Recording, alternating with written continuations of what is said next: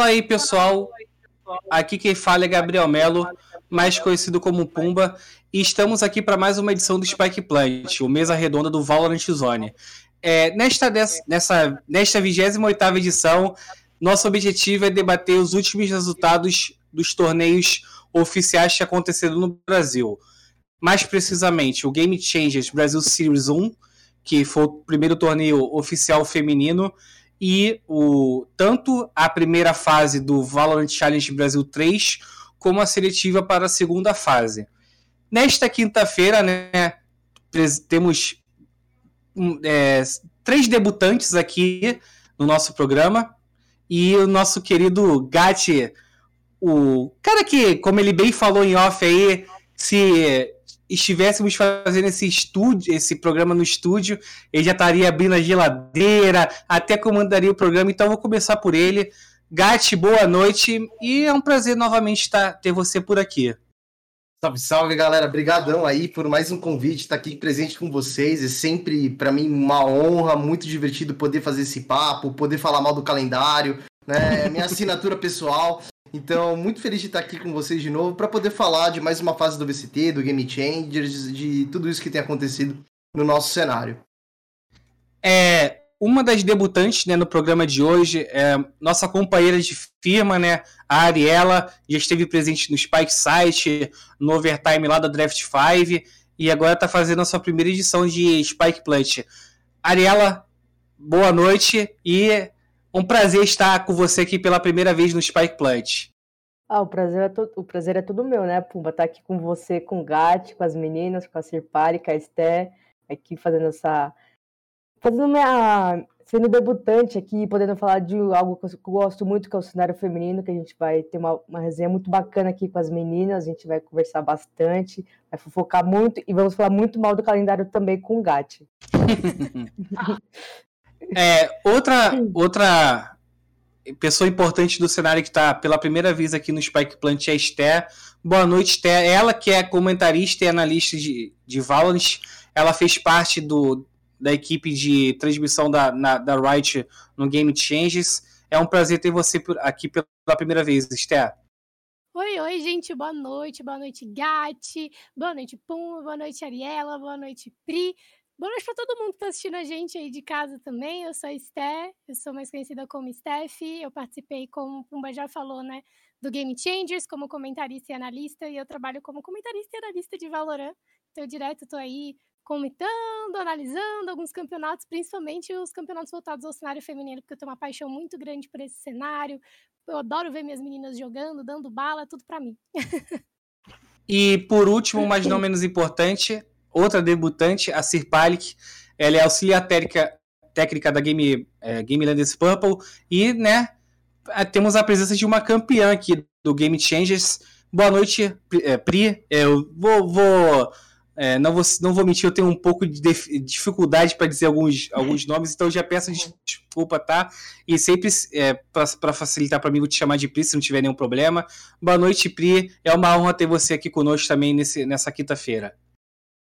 Ah, obrigada pelo convite. Pumba, boa noite a todos. Perdoa aí, não sei se está vazando o som aqui, perto da rua. Motoca doida. Mas é, muito obrigada aí pelo convite. Muito prazer estar aqui é, conversando com vocês, né? Sobre tudo que está acontecendo no mundo do Valorant aí, que vem cada vez mais né, quente, né? Campeonato atrás de campeonato. E, enfim, disputas muito acirradas. Então, pessoal, é, vamos começar nesse primeiro bloco, né, falando sobre o Game Changers, né, que, como eu disse lá no início, foi o primeiro torneio oficial voltado para o cenário feminino aqui no Brasil. Quem não, quem não tá chegando no Valorant por, por agora, né, o Game Changers ele é um projeto encabeçado pela Riot, né, a gente tem o circuito, né, que foi finalizada a primeira edição é, com a vitória da Game Landers Purple em cima da B4 Angels, assim como também tem um programa de incentivo da Riot que tem o mesmo nome, que é aquele que a Riot ela ajuda organizadores de torneios com a premiação de 10 mil reais, né? Nós tivemos já, se não me engano, entre 4 e 5 desses torneios independentes e o circuito que foi o protocolo Gênesis e que terminou com o Game Changers é, Brasil Series 1. Então, pessoal, a primeira pergunta que eu faço a vocês, né, para a gente esquentar esse nosso bate-papo, são os destaques da competição. Vou, vou dar alguns exemplos aqui, mas vou, vou, vou querer saber de cada um de vocês, né? Vocês citem um destaque, né? Pessoalmente, para mim, eu gostei bastante de ver a, a Stars Horizon, né?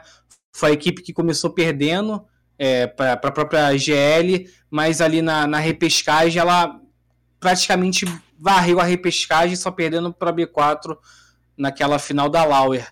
E Ariela, é para você, qual que, que você cita aí como destaque do torneio de forma positiva ou até negativa, é, se você tiver alguma? Eu acho que positiva a própria B4, porque acho que na final, quando elas ganharam a Breeze, né, que as meninas levaram pro overtime, aí deu aquele sufoco, será que vai fechar agora? Aí elas foram pro overtime, ganharam e, e foram para Icebox, né, o mapa, o mapa decisivo, e elas começaram na frente e foi tipo acho que um, uma face da B4 que a gente não tinha visto antes, elas estavam muito mais preparadas assim, pareciam elas mais maduras, sabe? E tanto que é o time que a B4 e a Game Lander são times que estão sempre se enfrentando, né? Sempre nas finais elas estão ali, elas se conhecem muito. Então parecia que a B4 tinha aprendido com todas as outras finais é, as coisas para levar para a final da Game Changers, então foi um ponto muito positivo.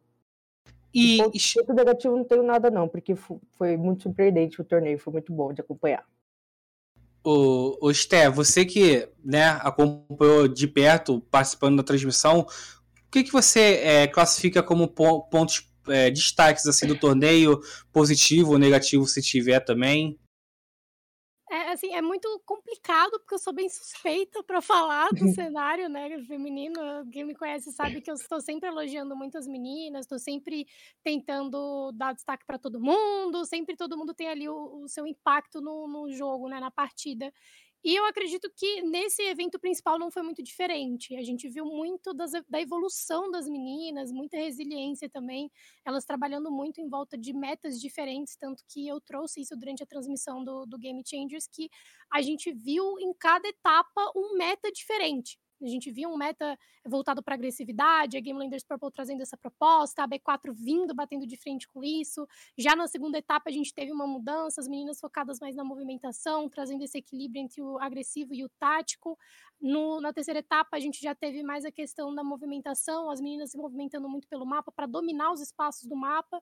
E já na quarta etapa, a gente teve a versatilidade sendo o ponto principal.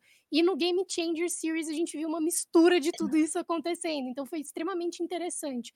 É, eu acho que tem mais pontos positivos do que negativos, porque eu sempre acho que as meninas elas trazem é, para o competitivo uma nova visão daquilo que a gente não vê no VCB, por exemplo. A gente percebe que no, no próprio VCT a gente não tem tanto da versatilidade como a gente via no Game Changers. A gente tinha o Game Changers acontecendo a cada um mês, então as meninas tinham esse gap maior para poder treinar. Então, cada etapa a gente tinha surpresa ali acontecendo. Agora, no VCT, a gente percebe que isso está começando a acontecer mais agora. A gente teve ali o impacto do Mundial vindo forte, doendo bastante no nosso coraçãozinho, né? Mas eu acredito que assim, um ponto mais bacana de todo o Game Changers definitivamente foi a questão da versatilidade. A gente vê a Nath saindo da, da linha de conforto, né? A Nath da Game Landers Purple saindo da linha de conforto, saindo da Haze, trazendo Sky, trazendo Sage. É a mesma coisa pro time da B4. A gente via muito da Tai Hu trazendo Brit, depois ela vindo com Sova, depois ela vindo de Viper. A gente viu muito dessas mudanças acontecendo. Então eu acho que esse é o ponto principal. E ponto negativo, é que eu ponto. Não sei dizer. Ponto negativo que acabou. É que ponto negativo, né? Né crítica, assim. É, por exemplo, uma equipe que a gente colocava como uma das favoritas, ou tinha grande expectativa e acabou não performando bem. E é que é até uma coisa normal que a gente vê em todos os campeonatos, né? Né, não tô, não tô, eu estou aqui querendo, ah, vou aproveitar, vou pedir para alguém criticar alguma coisa, é só citar, né? Vai que teve alguma coisa que, algum, que alguém não gostou, vale falar um pouquinho, pô. Mas e aí, Pri, você é campeã, né, junto da Game Landers Purple, o que, que você é, classifica como destaque dessa primeira edição do, do Game Changers? Olha, foi um, um, campeonato bastante intenso, né? Pela questão de, tipo, terem bastante fase, e aí, né, fase final, digamos assim, o campeonato final.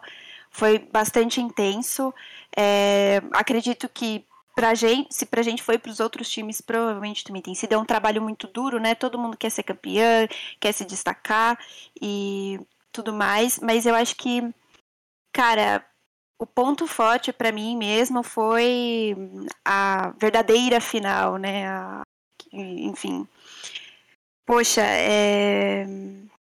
É um. Como que eu posso dizer? É um trabalho, assim, muito tenso, sabe? Tipo. Porque querendo ou não, por exemplo, para nós, né, da GL Purple, a gente tava ali, né, falando assim, pô, a gente conquistou o primeiro, a primeira qualificatória, a segunda, a terceira, a quarta. E aí a gente estava na maior expectativa, né? Pô, bora lá, agora conquistar esse título, né? Ganhamos os quatro, vamos atrás de mais um e consagrar, né? Aí, então, assim, é... eu acho que o, o, pra mim, dentro de staff, é isso, né? Mas, poxa, pra mim, eu acho que a melhor coisa do campeonato, né, em si feminino, é poder ver as meninas trocando bala, assim, em, tipo, alto nível, sabe? É, tentando mudar sempre, se adaptar ao estilo do outro, as, tipo, ir atrás de coisa nova para fazer, para, enfim, é, se adaptar àquilo que o jogo também traz, né? Isso que é importante. E para mim, ver as mulheres fazendo isso, nossa, para mim é o maior hype, assim, sabe? É incrível. Ô, Gatti, você, eu sei que você acompanhou bastante os jogos das meninas, né? O que, que te chamou a atenção no, no Game Changers, cara? Eu acho que, assim, a parte mais legal que a gente teve no Game Changers, e isso tem que parabenizar todas as comissões técnicas de cada time feminino, não exclusivo de um, de a capacidade de evolução, sabe? É... A gente pega, por exemplo, citar aqui o caso da Game Landers, que ela veio começou o ano, né, é, com aquela derrota para que ainda não era Vivo Cage na época, agora não vou lembrar o nome original do time. É, se eu não me engano, me corrijam por favor, tá? Mas elas tiveram aquela derrota, é, elas tiveram aquela derrota em, que eu acho que pegou todo mundo de surpresa. E aquele time que perdeu, se você pegar hoje, você vai falar, não é possível. É um time completamente diferente. É, são as mesmas pessoas fazendo, como a Steph falou, todo mundo comentou, fazendo co coisas completamente distintas, seja elas, por exemplo, o pessoal da Grifos também, que é um time menor. Você vê numa das revas elas estavam vindo de Sage, de Brin, aí na outra estava vindo de Astra. Então, assim, eu acho que uma coisa que o Brasil ele tem que se alegrar muito e ficar feliz pela, pelo que possui são os times femininos, porque com certeza, pelo menos em termos táticos e e de querer mostrar novidades, é, é, eles estão tendo, elas estão tendo capacidade de mostrar muito mais que o cenário teoricamente misto, né?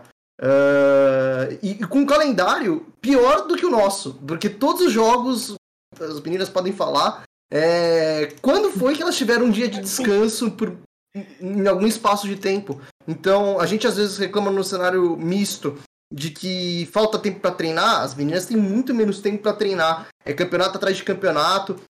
Parabenizar a Riot que para esse Game Changers fez um, um campeonato muito legal, com repescagem, é, vários jogos no dia. Então foi algo muito bom da gente ver. Espero que esse exemplo de calendário, que é um calendário que já acontece no NA, apesar de ser mais puxado, ele é muito mais emocionante para o telespectador que ele comece pelo menos para 2022 para todos os times. E se eu fosse citar uma parte negativa é que a gente não vai poder ter um, um internacional feminino, né? A gente não vai poder ver a Game Lander jogando contra uma Cloud9 White, por exemplo, que seria um jogo espetacular que provavelmente eu gostaria muito de assistir. Acho que o mundo inteiro também gostaria de ver, que são provavelmente os dois melhores times femininos uh, que a gente tem por aí. É, é também falando dessa parte de destaque, eu sou um cara que eu tô acompanhando o cenário feminino desde o ano passado, né? Eu tive o privilégio de ver a construção assim desde, desde o primeiro Rivals e o nível esse ano do cenário feminino tá muito grande, cara. Tá muito grande. A gente vê no início de 2021, eu lembro que teve a. Você falou da, da antiga da Vivo Cage, né? A Dream Team na época. Também teve a, a, Lady, Zane, a Lady Zane, que virou a Jaguares, né? E essas duas equipes com a, com a GL, com a NTZ barra B4, tava brigando ali no top 4. E no Game Change a gente viu o surgimento da Grifos aí, né? pessoal do Cruzeiro também começando a galgar no, no, no cenário e estou muito feliz com, com, com o nível apresentado pelas equipes. E você, Esther, também está feliz de estar tá vendo esse nível muito alto? Assim, como é que você avalia o atual estágio do cenário feminino brasileiro? Ah, com certeza, eu fico muito feliz, né? Eu acho que, como eu comentei, as meninas elas trazem muita evolução como proposta, como o Gatti comentou, por exemplo. E elas trazem muito dessa questão de realmente explorar o jogo. A gente percebe que as meninas, elas gostam muito de ir atrás, cara, o que, que a gente pode fazer de diferente, como que a gente pode surpreender o nosso adversário. A gente sabe que tem ali aquela dominância do top 4, né, que é a B4, é a Game Leaders Purple, a gente tem muito também da Van Libert e da Vivo Cage, e ali chegando pertinho em Stars Horizon, querendo muito também alcançar esse, esse, esse estrelato do top 4, né. Mas a gente sabe que as meninas, elas sempre trazem algo novo elas sempre trazem alguma coisa de diferente, alguma proposta para poder realmente mostrar que elas estão explorando o jogo. Não é aquela coisa que, tipo assim, cara, ai, a gente conhece o time X por causa dessa tática que eles utilizam. E aí todo jogo que você vai assistir do time é exatamente a mesma coisa, é exatamente o mesmo tático. A gente percebe que conforme os, os campeonatos vão acontecendo, as meninas sempre surpreendem a gente. Tanto que eu e a Saé, que a gente brinca bastante nos bastidores, que a gente fala, ah, não, porque agora é round econômico, né? Ah, então, agora que é round econômico, as meninas não vão conseguir pontuar, a gente vai ter uns problemas aí, então, muito provavelmente vai ser ponto do time adversário. E aí acontece uma parada completamente diferente, porque as minas conseguem ser baluda até só de xerife ali, sem escudinho, sem nada, sem habilidade, e as minas conseguem acertar umas balas assim, impossível. Então, até pra gente que fica ali nos bastidores só estudando e analisando as meninas, a gente sempre fica na expectativa. Eu acho que eu gosto tanto do cenário feminino porque é realmente isso que ele faz com a gente. Ele te faz criar expectativa e essa expectativa nunca se torna uma decepção é sempre algo novo, entendeu? É sempre uma parada muito bacana. As meninas vão entregar um bom trabalho. Elas estão ali porque elas amam fazer aquilo. E elas estão agarrando essa oportunidade de investimento no cenário feminino com tudo. Não que nos outros jogos a gente não tenha isso. Eu acredito que se a gente tiver a mesma quantidade de investimento no League of Legends, no Rainbow Six para cenário feminino, ou no CS também, a gente vai ter muitas meninas trazendo essa mesma proposta, agarrando essa oportunidade. E eu acho que é por isso que o cenário de Valorant, né, o cenário feminino de Valorant é extremamente importante, porque tem essa expectativa sendo criada, ela é correspondida e até mesmo em, níveis assim espetaculares, e as meninas sempre entregando um bom trabalho, sempre fazendo um campeonato assim digno de boca aberta, porque é sempre uma reviravolta acontecendo durante as partidas. Ô Pri, você que tá por dentro da GL, como é que você vê a evolução assim, é, até a parte de treino assim das, das equipes assim no, nos torneios, como é que você vê a evolução das equipes femininas?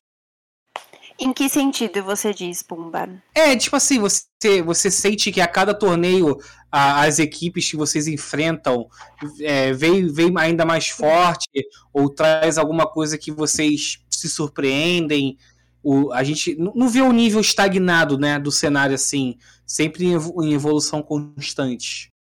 Entendi. Não, é exatamente isso que tipo, você disse. É, tanto em questão de campeonato, quanto em treino, tipo, até internamente, pô, a gente tá. É, pelo menos assim, nós da Game Lenders Purple, a gente tá sempre tentando evoluir. Esse é o nosso objetivo, sabe? Então a gente entra em treino, entra em campo, tipo, mesmo que, por exemplo, a gente perca seja um mapa, seja uma série, seja o um campeonato. É, o nosso objetivo é sempre tentar evoluir a partir daquilo. E eu não acredito que seja diferente, né? Faz parte da competição. Inclusive, eu, eu acho que os erros é, eles são essenciais para que a gente perceba o que, que a gente precisa melhorar no nosso game. Né? Mas eu acho que em relação, por exemplo, às outras equipes e tudo mais, poxa, tá cada vez sendo mais difícil, né? de enfrentar é, as, diferen os diferentes times, né? Tanto que, por exemplo, na final, né, agora do Game Changers, pô, a gente enfrentou a B4, né, é, que tava, que era Fire Angels, né, acho que, eu não lembro, não lembro exatamente quando que elas Sim. se tornaram B4, mas enfim, é, as meninas da INTZ B4 Fire Angels, ela, a, gente, a gente acabou enfrentando as meninas é, numa série, eu não me lembro se era MD3 ou MD5, mas a gente saiu vitoriosa, né, tipo, de uma forma um pouco, é, o que a gente, de uma forma mais leve, digamos assim, porque... Mais elástico, né, acabou... foi um 3 a 0 né? Exato, é. exato, exatamente, obrigada. Então, e aí chegou na final e tipo, pô, tipo, cinco mapas na MD5. Então, quer dizer, tipo, isso foi questão de, tipo, alguns dias, sabe? É, não que a gente esperava que fosse fácil, né? De forma alguma.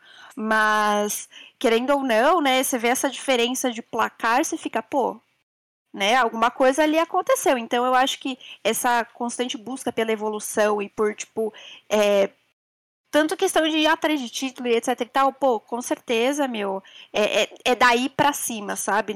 Nunca daí para baixo. E você, Gatti, o que, que você tá, o que, que você achou do nível do cenário feminino é, em relação ao Game Changers? Não sei se você chegou a acompanhar outros torneios anteriormente, mas que, qual é a sua avaliação do nível das equipes apresentadas?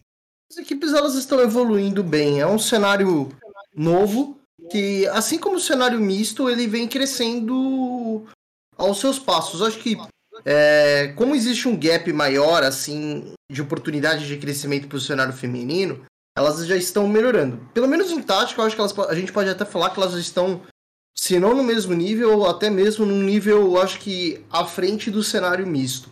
É, acho que, eventualmente, o que pode ficar assim, que você fala, poxa, que falta mais para o cenário feminino decolar. É um pouco mais, eu acho que, de mecânica, mas acho que isso é um projeto muito mais a longo prazo para todos os times conseguirem apresentar uma, cons uma constância e uma consistência de mecânica mesmo, sabe? Mas de resto, acho que elas estão muito bem. Os campeonatos, assim, é, não tem nenhuma final que. Assim, todas as finais que a gente viu dos últimos meses, a gente só não viu uma, que não foi entre Fire Angels e, e Game Landers, atual B4, uh, que não deu emoção. Tanto que quando foi essa, esse MD3, uh, que foi 2 a 0 ou 3 a 0 eu não lembro agora, né? Foi uma MD, é verdade, foi uma MD5 pela foi Upper Bracket, 3 a 0. Né? É. Foi 3 a tipo, 0. Eu acho que nenhum torcedor de qualquer um dos lados falaria que o time venceria do adversário por 3 a 0 então, tirando esse dia, que foi assim, um dia eu acho que muito atípico pro pessoal da B4, todos os jogos eles foram assim emocionantes. Quantas vezes a gente também viu, por exemplo, splits entre a Game Landers e até mesmo a Vivo Cage, é, que foram para um 14-12, prorrogação. Então, assim, os jogos estão sendo também muito emocionantes, muito disputados, e pouquíssimas vezes você vê um placar elástico que você fala, poxa, o que está acontecendo aqui? E você, Ari, é, qual, é a sua avaliação do nível do cenário feminino pelo que você já viu até o momento? Eu acho que só cresceu, sabe? Até quando a gente pegando, fazendo um apanhado de tu, tudo que todo mundo falou aqui, quando a a gente até entrevistou a Bastardinha, que ela falou aquela derrota que elas tiveram para antes da, da Vivo Cage, que não era Vivo Cage, Dream Team, né? É, a Dream Team. Ela falou, você estava junto comigo na entrevista, ela falou, a partir daquilo foi que mudou tudo dentro, elas conversaram, se entenderam, foi uma coisa ali, e, bom, né, mano, virou essa Game Landers que a gente tá vendo hoje. E assim, é até legal a Pri falar do inside dela, né, que as meninas chegaram mais leves assim, porque é, tipo, o Game Changers foi tipo um resumão de todos os protocolos de anúncios que a gente teve, né? Que sempre era Game Landers, B4 da final e as meninas, as outras meninas pescando ali, lutando, e você não sabia o que ia acontecer. Você falava, a Game Landers é um time forte, sim, mas as outras meninas estão sempre apresentando uma coisa inovadora, uma coisa assim meio. O que, será, o que será que vai acontecer? Tem, tem vários VODs, mas, mano, elas têm. Em frente do cenário misto, né? É sempre uma caixinha de surpresas. E, e, e aquilo, quando você vê as meninas competindo, você fica surpreso. Você não sabe o que esperar. Então foi muito, foi muito bacana, assim, foi muito legal ver todas as jogadoras, foi, foi muito gostoso também assistir a Vivo Kid, eu gosto bastante do estilo de jogo delas. E, e também comentando um pouco o que a Pri falou, a resiliência que a Game Rangers teve, como elas perderam aquele mapa o mapa, o mapa Breeze, aí foram pro mapa decisivo elas começaram atrás, é, virou o primeiro Rafa atrás, aí ficou tipo aquele, sabe, o que, que, será que vai acontecer? né? Que já entra aí de novo a surpresa do cenário. Então, meu, é, é muito bom acompanhar. Tipo, o telespectador fica, sabe, não sabe o que, que dá para acontecer. Então, é, eu acho que só aumentou, eu acho que só vai aumentar. E com essas outras novas organizações chegando, né, investindo, que foi o Cruzeiro. E eu acho que só vai, a gente só vai colher bons frutos, sabe? Ô, ô Pri, é, por mais que a gente tenha visto, né, o cenário evoluir desde o início do ano, né, muitos, se eu não me engano, já teve uns 10 torneios, ou tá perto disso, né, é, a gente ainda vê um, um, gap, né, do top 2 para os restantes das, das, equipes, né, top 2, que eu falo, é vocês da Game Landers e as meninas da B4, para Van, para Jaguares, para Cade, ainda existe esse gap e não tem como a gente emitir, por mais que ele, esse gap vai diminuindo, esteja diminuindo a cada campeonato. É, eu queria saber, na sua opinião, é, por, que ainda, por que ainda existe esse espaço entre, entre essas duas equipes e as demais assim do cenário feminino? Olha, eu eu acredito que é muito por conta de como que eu posso explicar? Uh, não é experiência exatamente, porque tem meninas que vieram de outros cenários, mas assim, é, eu acho que a sinergia que as meninas têm, é, por exemplo, as meninas da B4, elas já jogam juntas há muito tempo. Se eu não me engano, desde o final do ano passado. Então, assim, querendo ou não, já é outra coisa.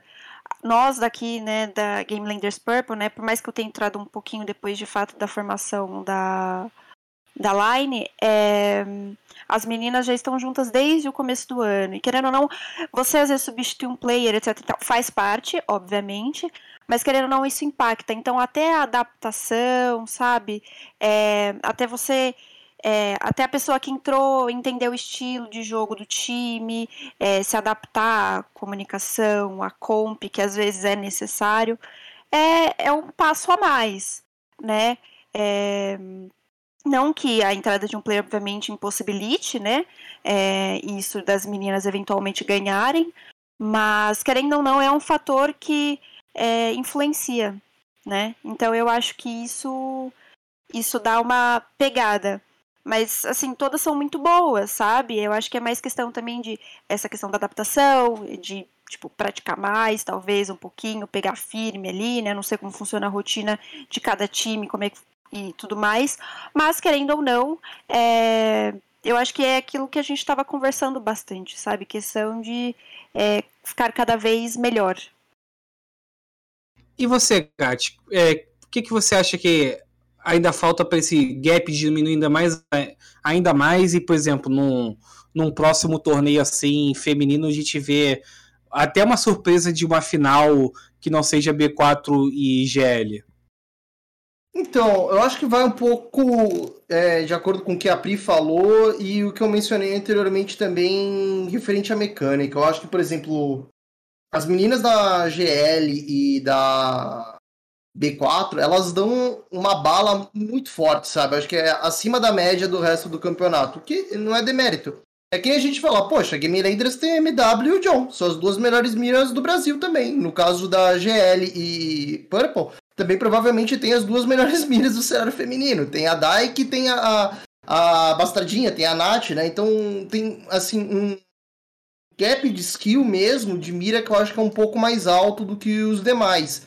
É... Eu acho que assim, esse é o principal ponto. Falta, eu acho que assim, a questão de experiência, sabe? De você ter aquele feeling de peraí, agora como é que eu vou me posicionar dentro desse bombe, esperar o companheiro chegar junto pra é, se beitar, tá ligado? Fazer algum, alguns outros pequenos movimentos e administrar melhor o round. Mas fora isso, assim, e de novo, é um processo que aos poucos vai se chegando. Conforme você vai treinando, cada dia mais, não é uma parada que você vai chegar e falar assim, nossa, estagnou, não tem o que fazer, só importa. É o quê? É, é questão de treinamento. Se você, você pega a mesma VOD de um ano atrás, você não reconhece. É o mesmo nick, e as meninas jogando muito melhor, dando mais bala. Então, pro ano que vem, eu não ficaria surpreso uh, de ver uma final totalmente diferente. que só com uma ou, ou, duas equipes novas já dentro é, desse grupo. O, o, o Sté, ainda falando sobre essa parte de gap, né? A gente viu lá no WCF, né? Nas duas edições do WCF, a Lady Zen, a Lady Zen e a Dream Team, né? Quando ainda não estavam com orgs, se apresentando como as principais candidatas, né? É, a tirar esse trono dessa, da GL da B4 e mais para frente, mais recentemente, a Avan, né? é a principal postulante, já tendo inclusive che chegado em final, e a Stars Horizon quase que aprontou uma surpresa ali na, na final Lauer da, do Game Changers. Essas, essas são as principais equipes assim a, a quebrar esse, é, esse domínio dessas duas equipes, na sua opinião? Ou tem alguma aí que você acredita que possa surpreender é, nesse mesmo pique? fica muito difícil da gente pontuar, eu diria, porque eu acho que todas as meninas elas são muito qualificadas né, para isso e é justamente aquilo que a Pri e também que o Gat falaram em relação à questão de evolução, de sinergia, que é algo que você vai construindo aos poucos. Então, para você chegar no alto nível, você tem degraizinhos para poder subir.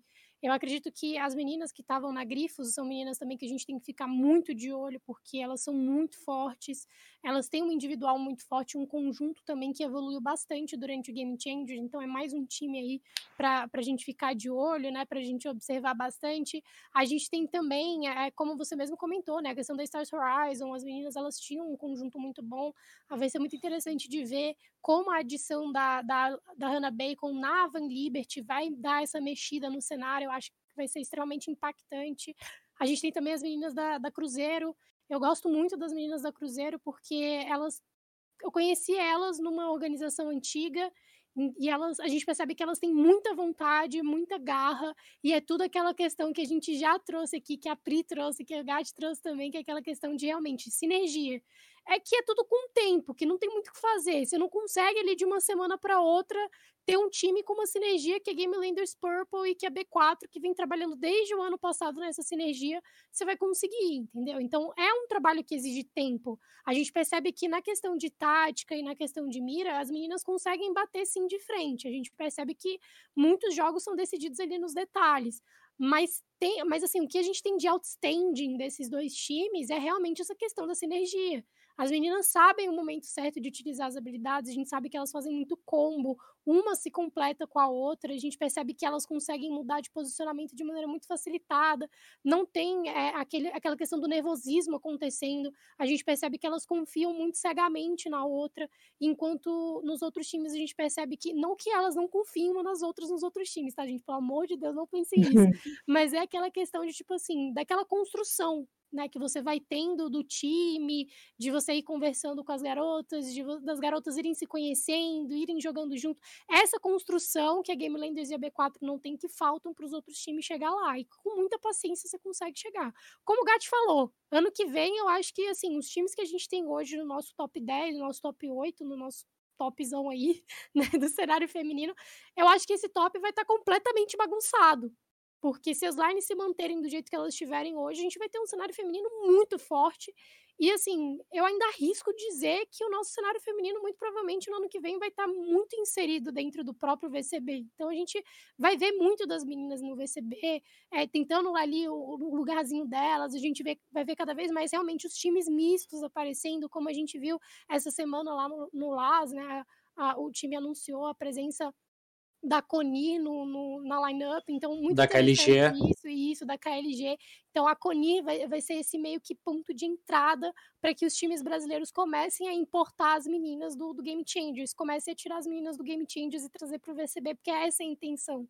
Então eu acho que é, é, muito do que o Gat, muito do que a Pri falou mesmo, que é essa questão de você ir construindo. Mas a Grifos, a Cruzeiro, é, a Stars Horizon, a gente tem muitas meninas no cenário que, que a gente pode colocar aí como como ponto, assim, as meninas da Jaguares também, que eram da Jaguares, né? A gente tem muitas line, lines mudando agora no meio do ano, mas essas meninas que fizeram essa composição durante o Game Changers, todas elas trazem uma proposta muito boa de, de transformar o nosso cenário feminino cada vez mais competitivo mesmo. E você, Ari, é, na sua opinião, quais são as equipes assim que né, daqui para frente pode ser o beliscar o, o calcanhar de Aquiles assim da, é, da B4 e da, da GL para diminuir mais esse gap existente? Eu acho que a gente pode apostar muito na Vivo Cade. Eu acho que essas, elas estão, apesar de não terem avançado na, na chave inferior do Game Changer, elas, elas chegaram, né, anunciaram nova jogadora, a Isla, e, e assim, encaixou muito, né? O primeiro jogo que elas tiveram com a Isla foi assim, nossa, parece que elas se conhecem há muito tempo. É uma coisa absurda. Mas é, mas é eu não sei, acho que é questão de tempo e estrutura. Acho que é um pouquinho de tudo os detalhes que fazem essa diferença. É, como a, a Pri falou, o Gatti falou, Esté, que as pessoas eles têm que se conhecer, né?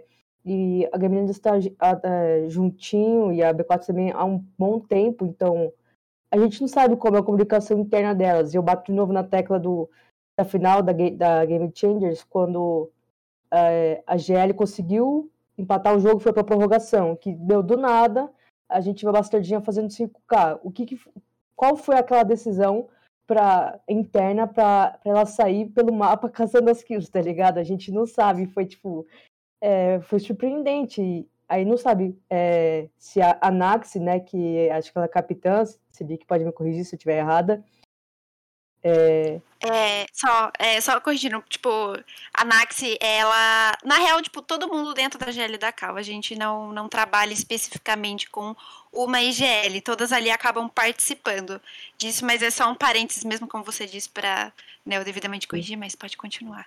Não, é mais ou menos isso, tipo, vai que alguma delas falou, pô, meu, Bastardinha, vai lá, você que tá numa posição melhor, alguma coisa assim.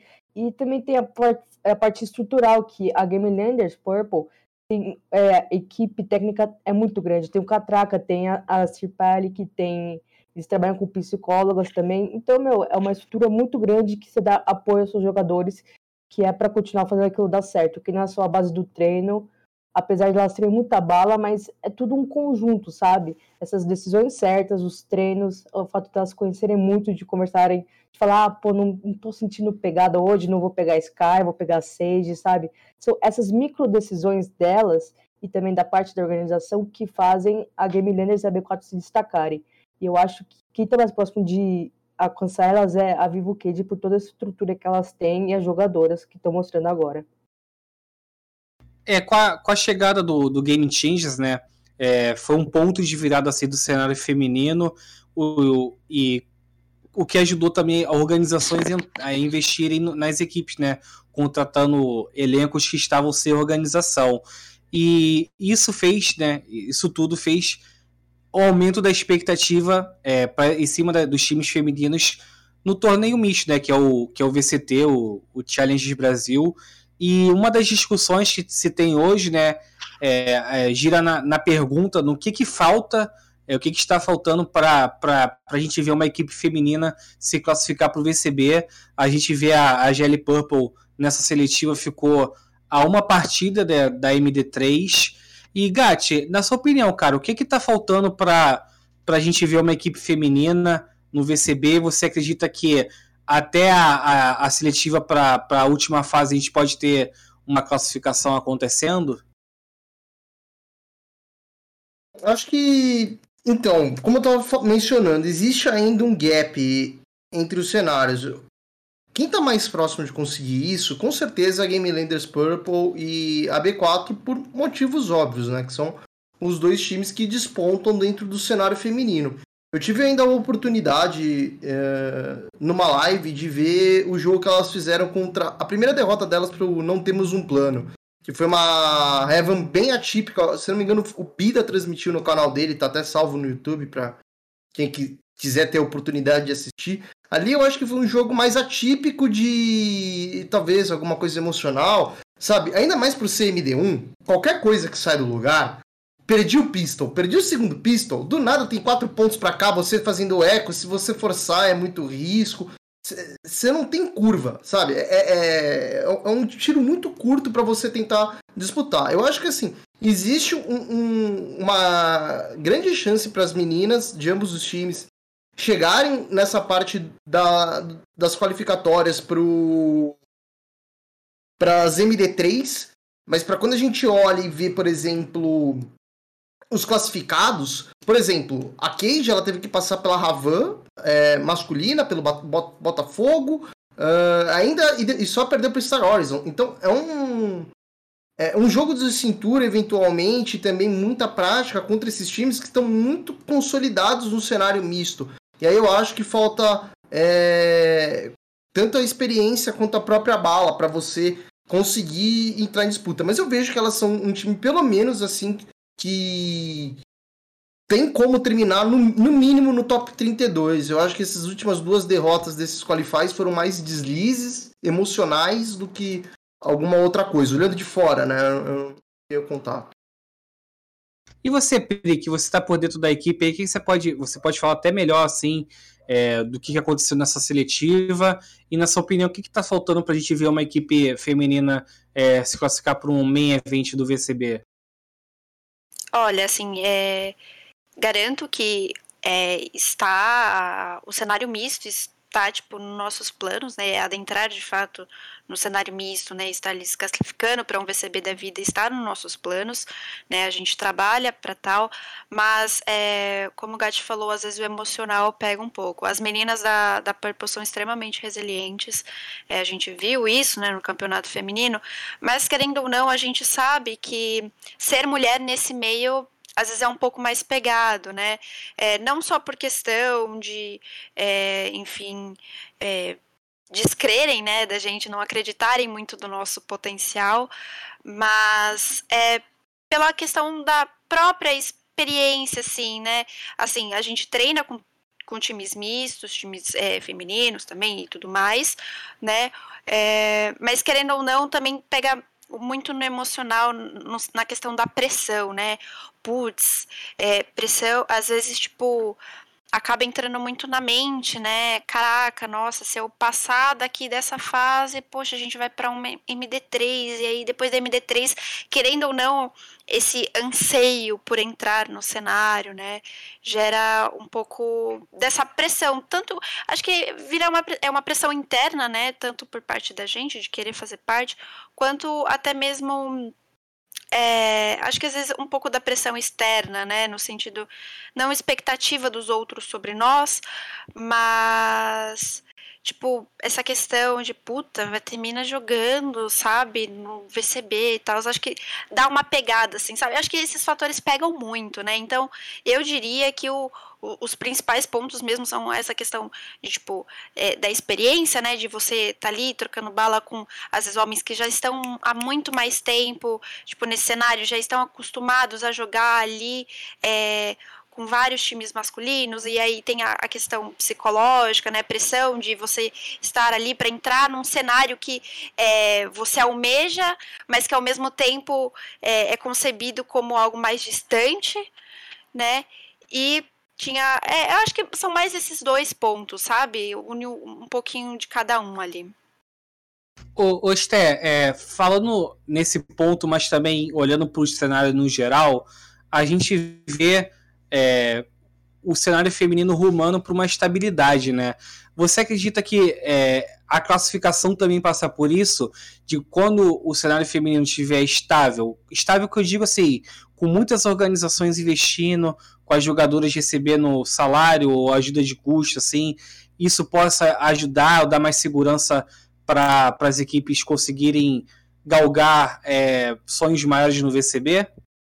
Com certeza, com certeza. Eu acredito que assim é, a intenção do Game Changers não é que ele exista para sempre. A gente não tem a intenção de ter um cenário misto e um cenário feminino, um andando ali junto com o outro. A intenção é que a gente tenha o cenário misto. Mas para que a gente tenha esse cenário misto, a gente precisa do cenário feminino.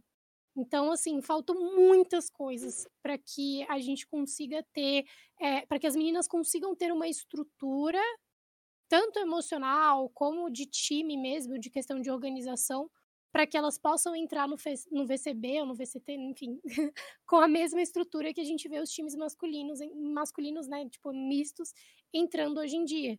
a gente vê uma Avan Liberty e a gente vê é, toda a estrutura que, que as meninas da Avan Liberty estão tendo, que é a mesma estrutura que os meninos estão tendo. Então a gente percebe que esse tipo de coisa, esse tipo de investimento, esse tipo de estrutura facilita muito para que as meninas evoluam e para que as meninas tenham essa segurança que você mesmo comentou. Porque é muito daquilo que a Pri falou, sabe? As pessoas ficam se perguntando: ai, mas a gente viu uma Game Landers Purple tão dominante no cenário feminino, e quando chega no VCB elas não fazem nada. Cara, não é questão de fazer nada. Tem muita coisa envolvida ali, sabe? Tem muito do, do emocional mesmo, que a Pri comentou. Cara, a gente é um time feminino, nós somos mulheres, a gente já entra em campo, em campo, né? Desacreditada nenhum time vai entrar para jogar contra a mina e vai falar, tipo, nossa, essas minas são mó braba, né? Vamos jogar aí contra elas. A gente sabe que isso não acontece. Tem essa, esse desmerecimento. A gente está caminhando muito lentamente ao momento que as meninas são realmente respeitadas como jogadoras. Então, tem essa, essa questão do, das pessoas desacreditarem de você, tem essa pressão, tem o fato de que muitos times não têm o mesmo amparo que, por exemplo, a Jelly Purple e a Van Liberty têm, o mesmo investimento que a Vivo Cage também tem. Então, tem várias coisas envolvidas, sabe? E eu acho que realmente essa questão da estabilização, de você ter uma estrutura correta, de você ter as meninas com uma, um maior sentimento de segurança, de, poxa, a gente está investindo numa parada que estão acreditando na gente, vai dar essa força para que a gente chegue no, VC, no VCB e a gente tenha mais times mistos e times femininos e times masculinos, a gente tenha essa, essa mesclagem acontecendo, essa variedade, essa diversidade que a gente precisa tanto. É, você até tocou num ponto legal, né, sobre a Van e a GL. A Van, a gente, eu vi bastante nas redes sociais, parece que elas foram pro office, né, em São Paulo. A GL também eu vi o Catraca é, recepcionando as jogadoras.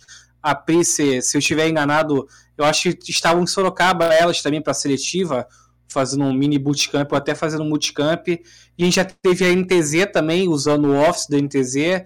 E isso aí é o que eu falo da estabilidade, né?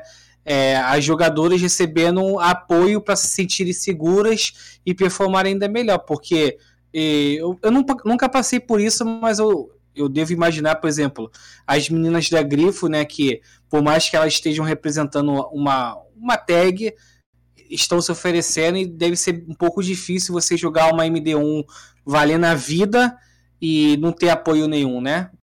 Então, isso aí deve ajudar bastante essa parte de, de ajuda das organizações em si. Sim, com certeza. E eu acho que isso é, é o que falta mesmo, entendeu? Sabe? É, é, você ter realmente a fé e acreditar que, poxa, as minas são boas, sabe? O que falta não é questão de, ai, bota as minas para jogar aí que uma hora elas vão dar bala. Não, não é isso. A gente tem muita mina boa no cenário, muita mina boa. O que falta é investimento. A gente sabe que é muito bonitinho, muito tópico a gente falar, ah, o cenário feminino, ah, que não sei o quê. A gente sabe que por trás existe uma questão capitalista, né? Existe uma questão de, poxa, a gente precisa ir atrás daquilo que é mais rentável. Então é muito complicado, mas eu sei que assim, eu como caster, eu não tenho assim, tipo, uma baita de uma influência e eu não tenho um baita de um poder para realmente decidir as coisas que vão acontecer e como as meninas devem é, ser tratadas no cenário. Mas eu sempre falo, e é algo que eu bato na tecla desde que eu comecei a ser caster, de que o que eu puder fazer para ajudar as meninas, eu vou fazer. Então, se eu tiver que me queimar no cenário falando que, velho, você como organização, você precisa investir no cenário feminino. E se você não investe no cenário feminino, você tá errando, porque você tá impedindo que as meninas atinjam o sonho delas. Se eu tiver que me queimar para poder sair e, tipo, falar esse tipo de coisa, eu não tenho um problema, sabe? O que eu acho muita sacanagem é você, como organização, chegar para uma mina que tem sonho de ser pro player, trazer ela para sua organização e não investir de maneira correta, correta nela.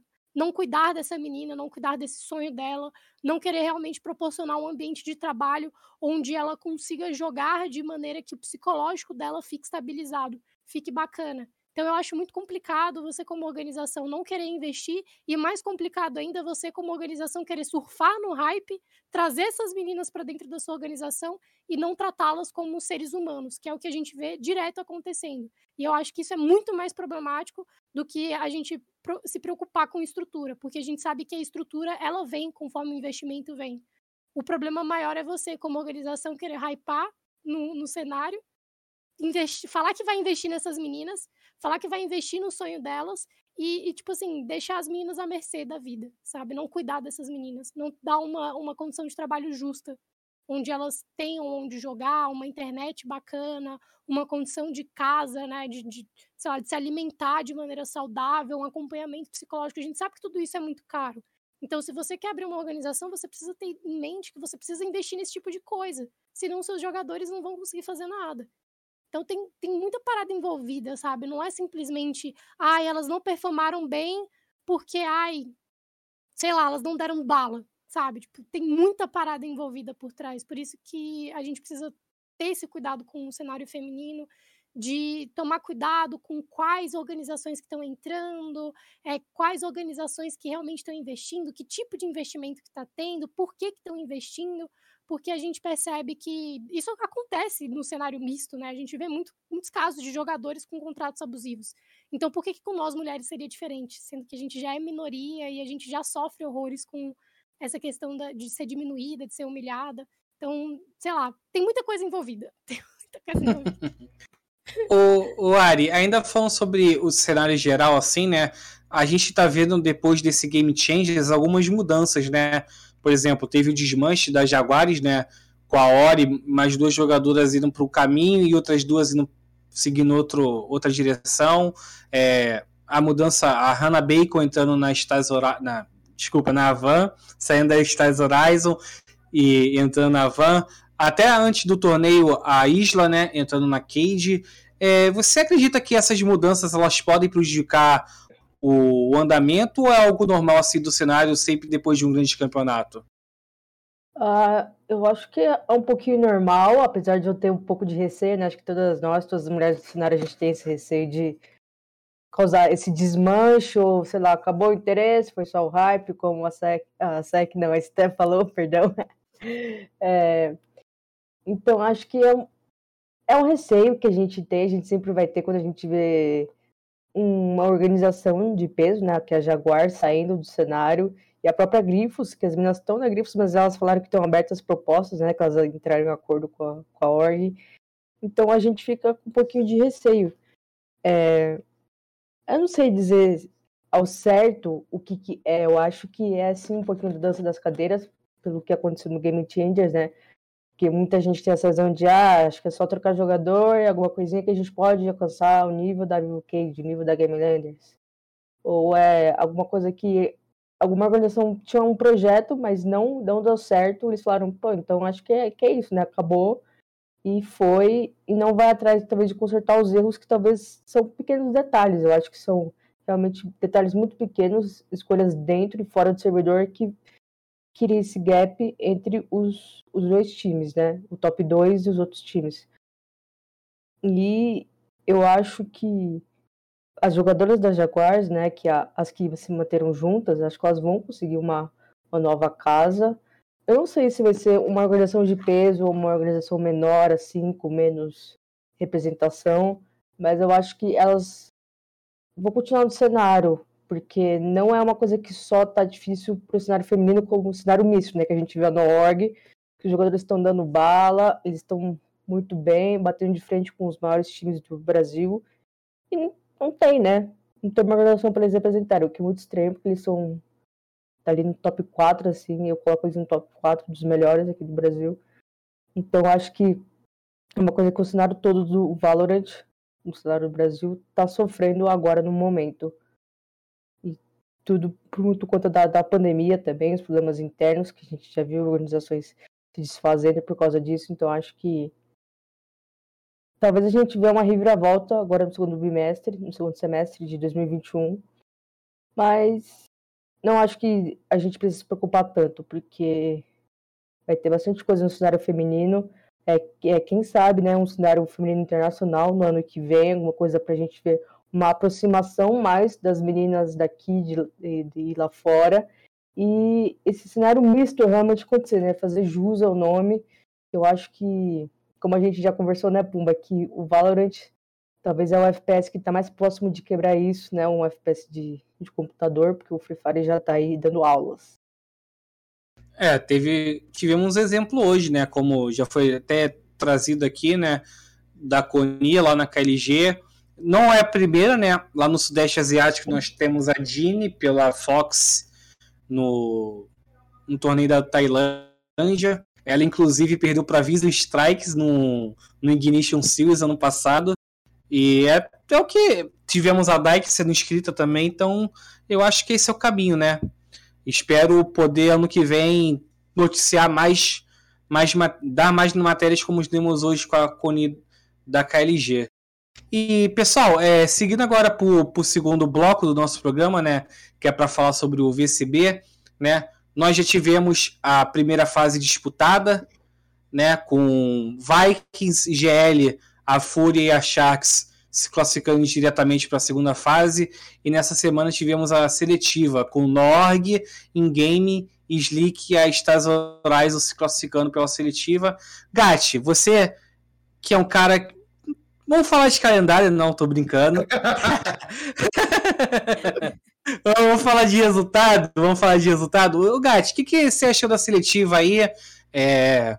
Não querendo te botar numa berlina, mas Vivo Cage não conseguiu se classificar, né? A expectativa era alta. O que, que você achou dos resultados da, da seletiva para a segunda fase do VCB? É, então, dessa seletiva que ocorreu essa segunda-feira, a gente pode falar também que a Vivo Cage ela tá passando pelas maiores dificuldades do mundo. É, na primeira ela passou a Fúria, ficou no match point para quase conseguir eliminar eles, vencendo de 2 a 0.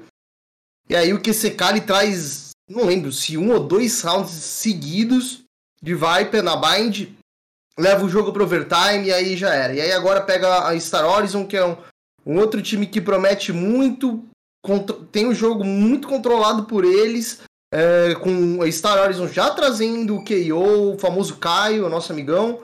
Então. É um pouco difícil, mas assim, eu acho que tanto eles como a High Power, esses times que ficaram de fora dessa segunda etapa, é, são times que vão ter muita capacidade de poder chegar é, para a terceira na semana que vem. Ainda falta a gente ver com potencial se classificar a Rise, que não conseguiu se inscrever para esse Qualify, própria Vivo Cage, entre outros times. Então, é, tem muito espaço para poder vir as coisas acontecendo. Eu acho que a Vivo Cage vai conseguir se classificar agora. Seria Tipo, pode acontecer de novo, de porque o seeding ele não é tão bem organizado, falta ainda algumas coisas para se acertar. É... De acontecer, sei lá, Rise e Vivo Cage se pegarem na primeira fase, né? A, a Vivo Cage ela pegou a Ravan na segunda. Pode acontecer. Mas se tiver um, um, uma tabela bem organizadinha, não ficaria nada surpreso de ver, por exemplo, Rise, é, Vivo Cage, é, Ravan e High Power se classificando para essa última etapa. E você, Pri, o que, que você achou dessa seletiva assim, em relação a resultado? Teve alguma coisa que te surpreendeu além da, da não classificação da, da Vivo Cage? O que, que você pode falar pra gente?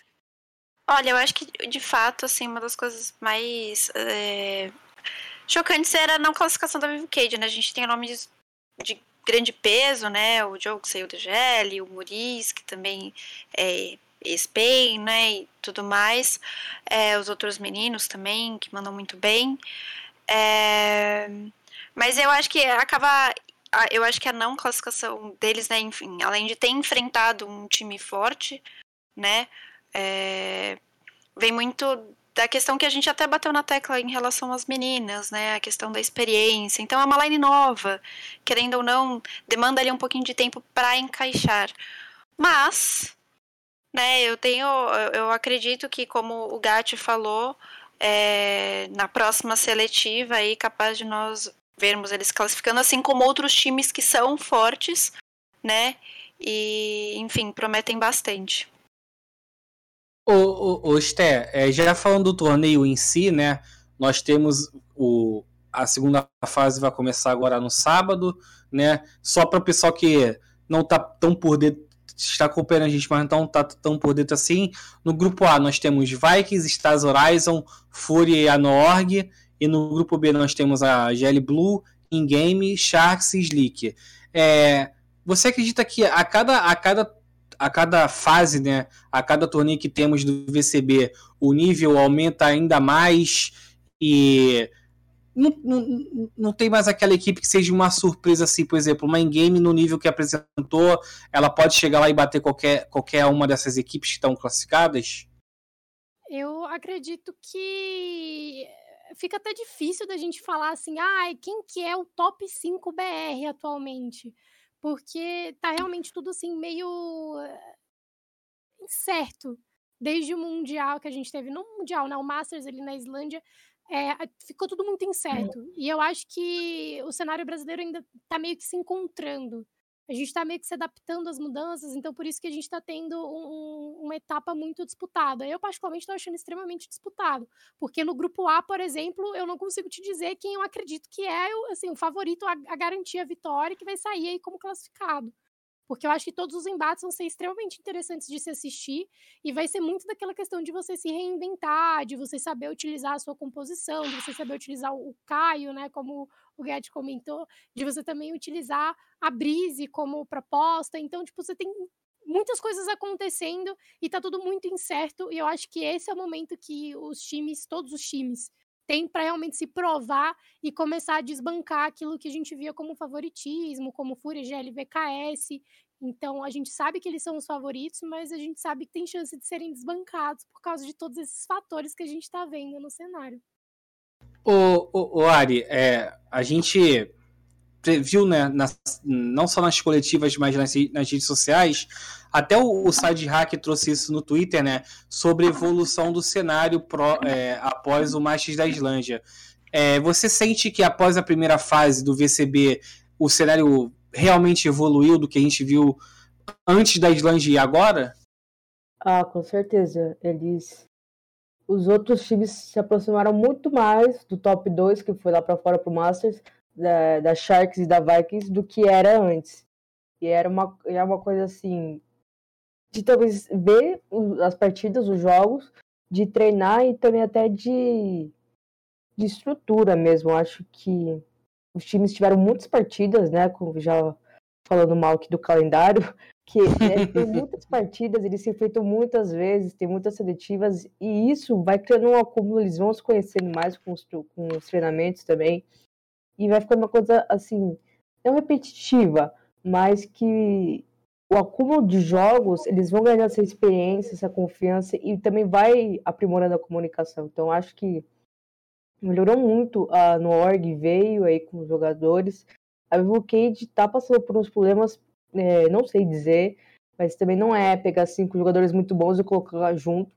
Né? A gente já, já viu muito desse problema no LoL.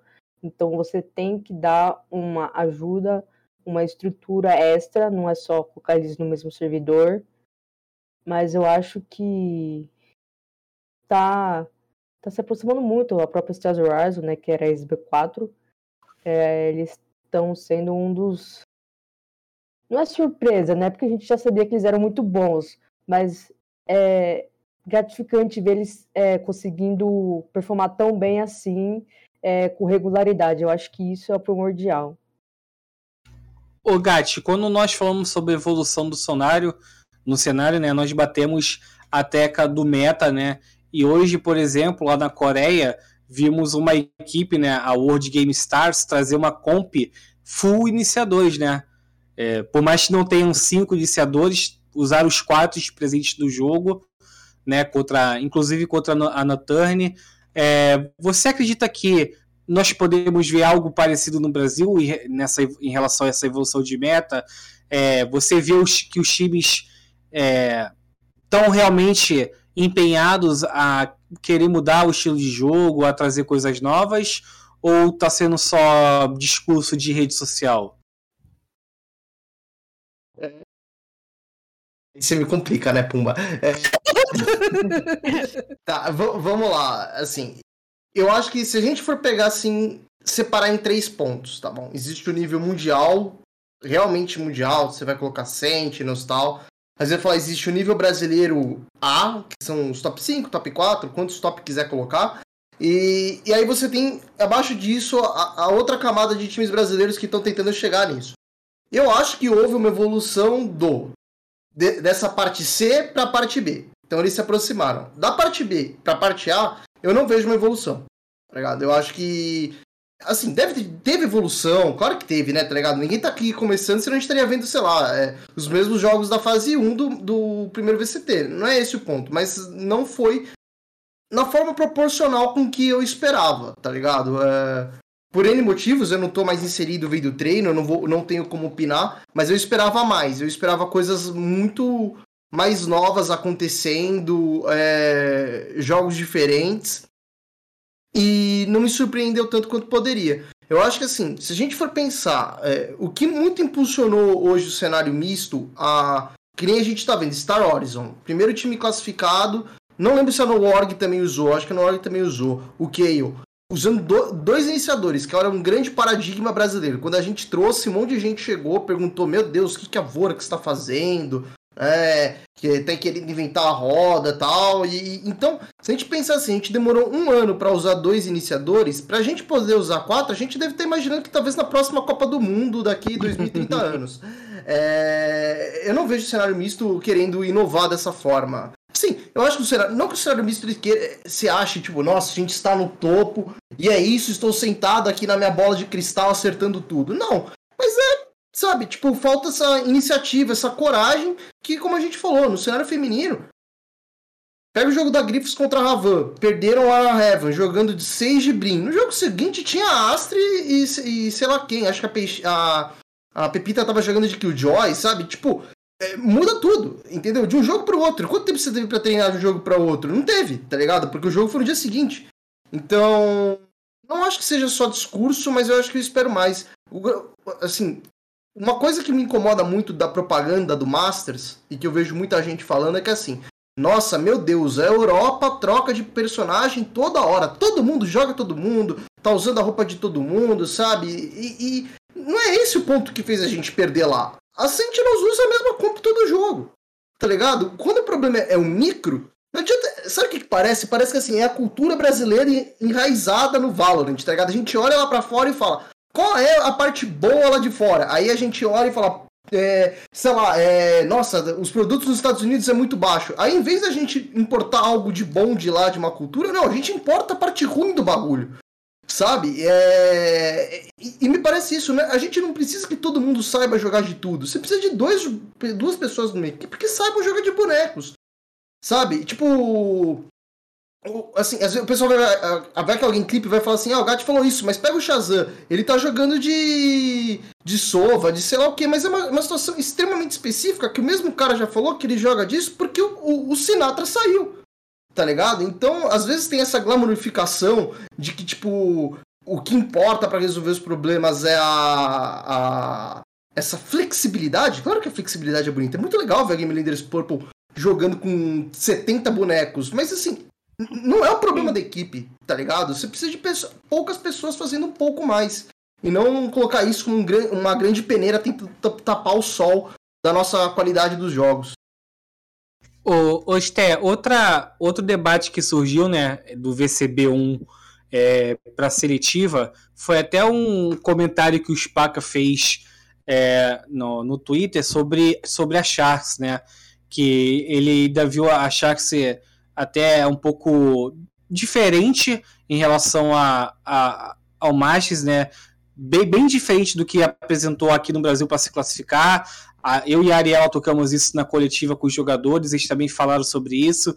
É, você também sente que, que a Sharks não voltou muito bem lá da, lá da, lá da Islândia? Eu acho que, que a Sharks até estranho falar, sabe? Porque eu não vejo a mesma Sharks. Eu acho que o baque da Islândia foi muito forte.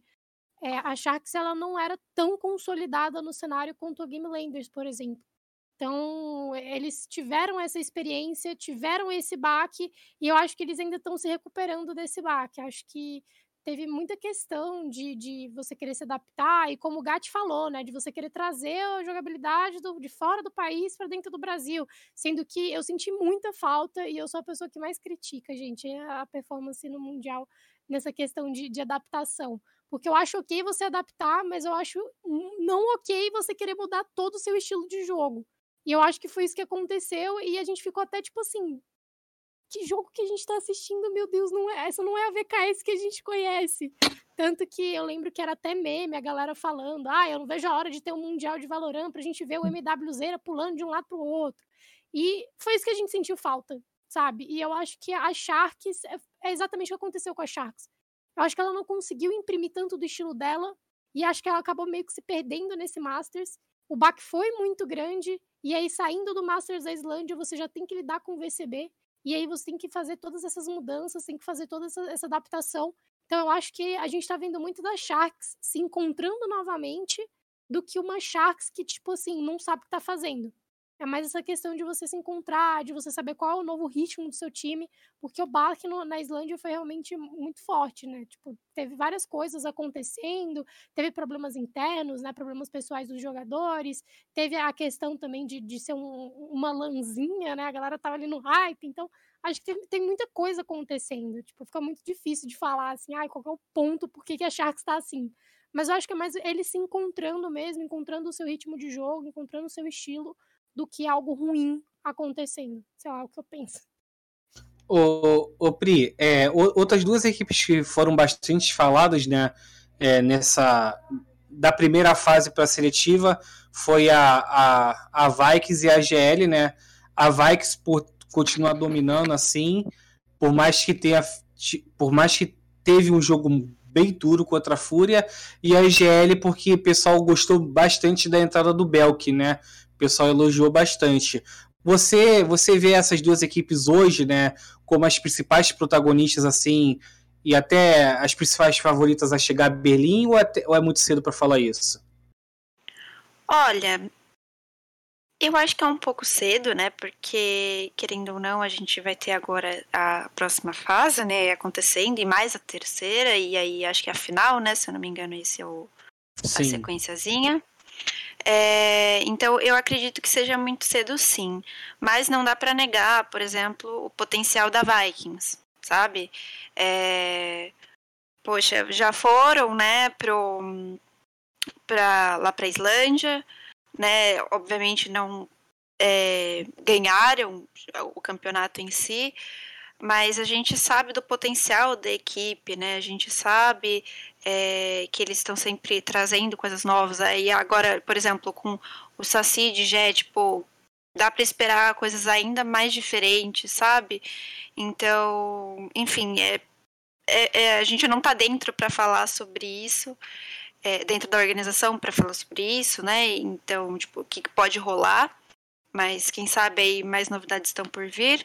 É, em relação à GL, pô, é, com certeza com o Belk, né, agora é, fazendo parte do time, é, a gente teve que fazer mudanças também, né? Então o Niang passou a ser sentinela, o Belk virou o controlador.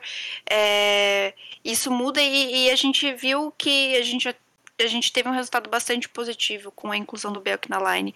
Né? Não faço parte né, da, da, da, Blue, né? Faço parte da Game Landers, está tudo dentro da Purple, mas considerando os resultados em si, né?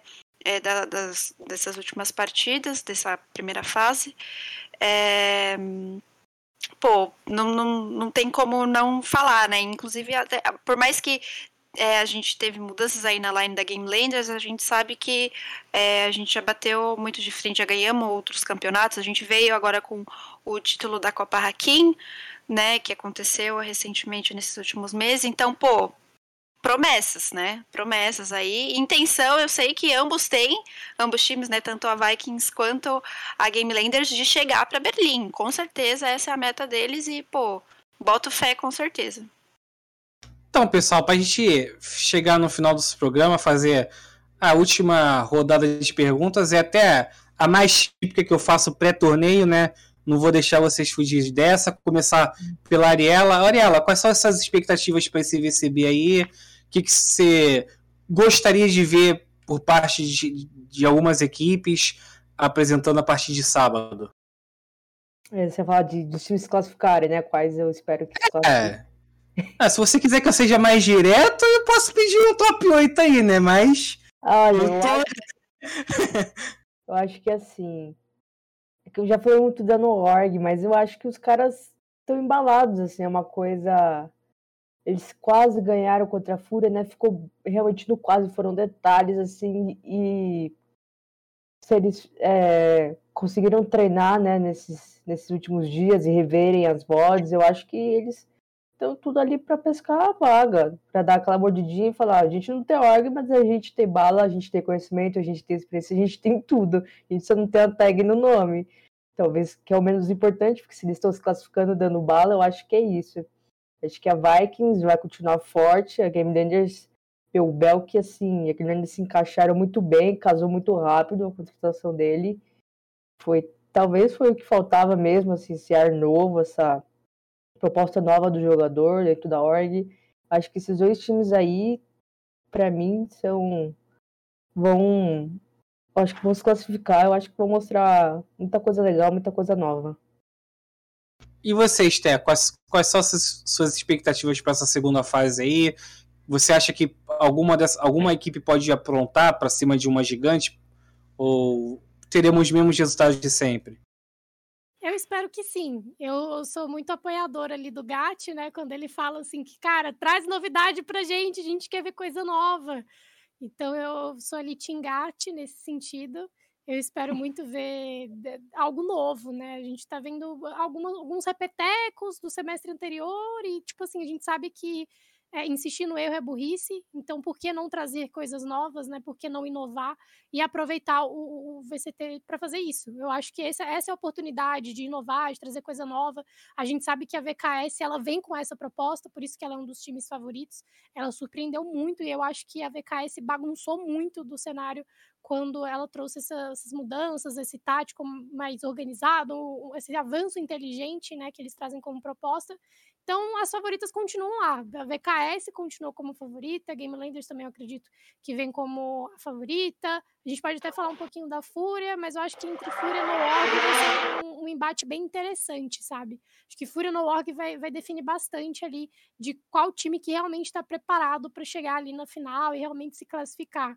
Então, fica meio complicado, eu fico meio assim com o pé atrás de dar o meu parecer, porque eu tô na expectativa de ver os times inovando, é, trabalhando muito em volta desse Caio, trabalhando muito em volta da Brise também, sabendo utilizar mais das, de outras composições, de outros agentes, para poder incrementar mais essa Brise e parar de ser aquela coisa de dois duelistas, um sentinela, um controlador e um iniciador, que a gente já tá vendo há tanto tempo e que a gente já sabe que tem várias outras coisas que a gente pode fazer, tem várias outras possibilidades que dão certo e que são boas porque surpreendem o adversário. Gatti, é, queria saber suas apostas. Brincadeira, pessoal, se alguém da rádio estiver aqui assistindo. Não tô querendo que ele fale para ninguém apostar, mas a opinião dele aí. Não, mas não é equipe assim, Gatti. Quero saber de você, cara. É, você falou que já tiveram participantes trouxeram o, novo agente né, na seletiva. Você acredita que nós podemos ver né, nessa fase as equipes trazendo no meio event o, o KO? Ah, assim, que equipe vai trazer, com certeza. Pelo menos a Star Horizon já tá mostrando. O Chase já até postou no Twitter falando que ele tá ainda se procurando adaptar. Mas é um moleque extremamente capaz. Com certeza ele vai conseguir aí evoluir rapidamente nessa nova Uh, eu esqueci a palavra em português, role, né? Aquela nova função, função, dele. E já já ele tá decolando com o boneco também. Então, com certeza a gente vai ter times ocupando uh, esse bonecão. Acho que assim, se não tentar nem trazer agora, é um erro. Uh, e pode acontecer que nem foi com a Asta, de, por exemplo, como o Dapper citou muito bem, vem do nosso próprio VCT, como é que no Brasil não usam um boneco. Então, é, eu acho que é mais esse caso do que pode eventualmente a, a gente ser surpreendido nesse final de semana. Muito ansioso. O que talvez eu acho que nos surpreenda, eu não acredito que sejam os mesmos oito classificados para o próximo pro, pro Finals. Eu acho que a gente já vai ter bastante diferença, no mínimo na, na, no seeding do, dos times. Eu não acho que vai ficar igual ao top 8 que a gente teve antes que né, foi o que? Foi VKS, Sharks, GL Fúria, né? Eu já acho que aí já começa a dar uma bela embolada uh, nesse top 4. E você, Pri, o que, que você espera é, dessa segunda fase do VCB que começa agora nesse sábado? Olha, eu confesso tô ali com o Gat com a Esté de tipo. que gostaria muito de ver coisas novas, né? Porque querendo ou não, dá aquela emoção. E, pô, a gente sabe que cada jogador tem um estilo, né? Então, trazendo boneco novo, assim, a gente é uma nova forma da gente ver, às vezes, como ele funciona e tudo mais. Então, dá aquela emoção a mais, né? É, mas em relação aos classificados, né? É, bom, não posso deixar de apostar na GL, né? Obviamente, por motivos, né? Mas é, tirando né, a minha carteirinha aqui, né, o meu emprego de fato, eu acredito muito nos meninos, eu não tenho nem o que dizer, né, sobre eles, como a gente, vocês mesmos comentaram, pô, John MW, Mironas aqui do Brasil, né, Belk agregando pra caramba, né, nessa nova entrada, mas a VKS a gente sabe que vem forte, é, a Sharks está ali, né, como a Esté também comentou, tentando se encontrar e tudo mais. É, mas a No.org também vem forte. É, então, assim, é, é, muito complicado. Tem aqui, os times que acabam sendo favoritos, né? Mas é, torcendo para que isso mude, né? Para trazer mais competitividade, tanto em relação aos classificados quanto em relação à comp, né? E é isso. Então, pessoal, é, estamos chegando ao fim de mais uma edição do Spike Plant. Antes dos agradecimentos, eu, em nome do Valorant Zone, em nome da Gamers Club, gostaria de prestar condolências aí, né? Do, é, um pouco antes do programa, nós recebemos a notícia do que, de que um executivo da, da Van Liberty, né, o Marcelo Ortman, ele era diretor de operações da organização, ele acabou falecendo por causa do em decorrência do Covid-19. Então, não só a, aos familiares, à organização, a todo, todas as pessoas próximas a ele e também ao deck, né, que infelizmente nos deixou na última semana também por conta da doença. E aproveitar isso, pessoal, é, se cuidem, tá? É, se tiver na hora de vocês se vacinarem, se vacinem. Isso aí ajuda muito a, a evitar casos graves. É, usem máscara, ev tentem evitar aglomeração e, e, no, e agora para a parte dos, dos recadinhos, né? É, essa edição aqui do Spike Plant, amanhã sairá a versão podcast nas, nas, nas grandes plataformas de podcast. Os cortes no nosso canal do YouTube, lá no Gamers Club Media. Agradecer a Gamers Club pelo espaço. É, começar aqui na minha tela aqui pela Ariela, que é a primeira a aparecer para mim. Ariela, muito obrigado aí pela sua primeira participação, primeira de muitas participações no Spike Plant. E a hora do seu jabá é agora. Eu só queria agradecer aqui o espaço que a GC dá pra gente, né? Os nossos convidados, assim, a gente poder reunir tanta gente boa, tanta gente inserida no cenário para ter esse bate-papo, essa conversa, trazer esse insight para o cenário, eu acho que é ideal. É, agradecer você, por receber, agradecer ao Gatti, a Pri, a Esté, foi uma resenha muito incrível e bola para frente, vamos pro próximo. Gatti, você já é praticamente o nosso fixo aí. Mais uma vez, obrigado por ter aceitado o convite de participar aqui. E a hora é agora de você fazer o seu jabazinho também. Tranquilo, vou agradecer de novo por estar presente com todos vocês. Como foi falado, é, foi uma resenha muito legal que eu adoro fazer com todos vocês. Eu tô gostando que eu tô fazendo que nem naquele filme A Origem, né? Eu tô implantando um pouquinho mais cada vez para todo mundo falar um pouquinho mais mal do calendário, tá ligado? Daqui a pouco tá todo mundo tatuado. Então, agradecer a oportunidade e tamo aí sempre que, que quiserem bater um papo, tamo aqui, seja por aqui, seja pelo Twitter, minha DM tá sempre aberta para conversar, tirar dúvidas. É... E é isso, rapaziada. Muito obrigado de novo pela oportunidade de estar tá aqui debatendo sobre o cenário brasileiro. É, Pri, muito obrigado por estar aqui também. Agradeço por você ter aceitado o convite, agradeço ao Catraca por ter liberado você. Foi um prazer. E se esse é o momento para o pessoal te conhecer ainda mais. É, então, eu queria agradecer, né, também o convite aí, para mim é uma coisa nova, né, eu, é, enfim, está dando aqui entrevista, normalmente bom, não, uma curiosidade, né? Mas assim, sou colega diária de vocês, sou formada em jornalismo, na real. É, então, assim, tô aqui do outro lado da tela agora, né? Participando de uma conversa, entrevista. Não sou eu fazendo as perguntas, e foi um prazer enorme estar aqui. É muito gostoso poder participar disso e, enfim, trocar ideia com pessoas tão legais e com tanto conhecimento também sobre é, o cenário. Agrega demais. E, pô, gosto muito de, de poder é, trocar essa experiência e essas ideias, para mim é, é, surreal. Então, muito obrigada e podem contar comigo aí porque precisar. É, como o Gatti disse, também minha DM está sempre aberta para quem quiser bater um papo, é, às vezes conversar um pouco mais sobre é, como que funciona a análise, né, na medida do possível que eu puder ajudar aí, tamo junto. E acho que é isso. Esther, é, por último, mas não menos importante, agradeço imensamente aí por você ter aceitado o nosso convite. Foi um prazer também, né? Nosso primeiro encontro aqui no Spike Punch, primeiro de muitos também, espero. E faça aí seu jabazinho também. Eu que agradeço pelo convite, foi uma honra imensa estar ao lado de pessoas que eu admiro tanto. A Pri, eu tenho uma admiração, ela é incrível. Admiro o trabalho dela na Game Blenders Purple, também o Gatti, sempre acompanhei muito dele, do trabalho dele, admiro muito horrores, então eu tô aqui tipo assim, ai, muito fã tietando todo mundo. Também admiro bastante o trampo da galera do Valorant Zone, sempre fazendo uma boa cobertura, sempre acompanhando o site, tá ali de olho sempre, né? Também o trampo da Ariel, que é muito bacana. E agradecer pelo convite, mesmo papo que todo mundo lançou, DM aberta para trocar ideias, se quiser jogar juntos também, eu sou ruim, mas pelo menos dá pra gente jogar e se divertir, eu dou skin aí pra galera, então tá suave, né? Eu sou ruim, mas as skins a gente tá tendo, alguma coisa tem que ter ali no meu inventário do Valorant, não tem KDA, mas é tem skin. skin. O importante é ter skin. Fe... Feia não, né? Bonita, mas ruim, porém bonita. E é isso, obrigada pela oportunidade. É, espero que vocês tenham gostado da minha participação e eu espero que tenham mais rodas de conversa como essa, né, acontecendo. Eu adorei, achei super bacana, é muito bacana fazer parte disso. E é isso. Então, pessoal, é, esqueci de dar um avisozinho.